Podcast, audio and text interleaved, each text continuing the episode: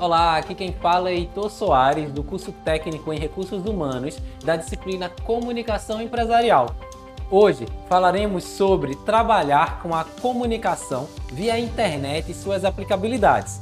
Mas antes, você que ainda não está inscrito em nosso canal, não sabe como se inscrever, não acredito. Não é aluno da Rede Pública de Ensino de Pernambuco?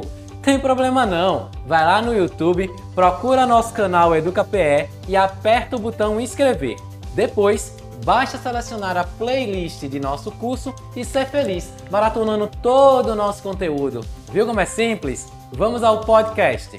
Estamos vivendo a era da comunicação. Somos bombardeados o tempo inteiro, seja em nossos é, celulares ou durante um simples caminhar com proposta de comercialização ofertas de produtos e serviços personalizados e programados a entender necessidades que nem sabíamos que tínhamos. Em meio a tantas tecnologias, destaco aqui a internet, que em sua velocidade possibilitou a redução de fronteiras e a conectar pessoas de uma forma que antes não imaginávamos ser possível de tanta flexibilidade, observamos ela saltando as telas de computadores, invadindo nossos celulares e até carro, relógio e geladeira, que, junto a outros, fazem parte de algo comumente chamado de internet das coisas.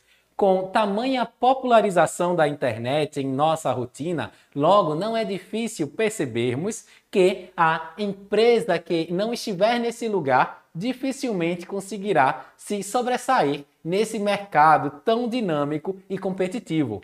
Porém, apesar de ser um lugar virtual feito pelo homem, a internet possui suas particularidades e assim poderia dizer é uma e uma delas é o modo como as coisas se associam. Por isso, é importante que a empresa tenha cuidado e saiba se posicionar de forma próxima aos seus clientes Algumas de tanto sucesso nessa abordagem possuem uma verdadeira legião de fãs, não é mesmo, dona Apple? A utilização de canais interativos, a presença no cotidiano das pessoas e o compartilhamento de informações selecionadas são estratégias muito bem aceitas no mundo virtual, juntamente com a construção de uma imagem que se assemelha aos seus clientes, público-alvo e que acaba por colaborar com a percepção da sensação de proximidade por parte deste público, estabelecendo assim uma conexão real junto a ele. E você acredita que essas estratégias de comunicação na internet devem estar alinhadas às práticas físicas? E quando essa empresa não for virtual? e convergirem aos objetivos definidos pela empresa. Que tal trocamos uma ideia lá no AVA? E aí, estudante, curtiu esses conceitos? Espero que sim.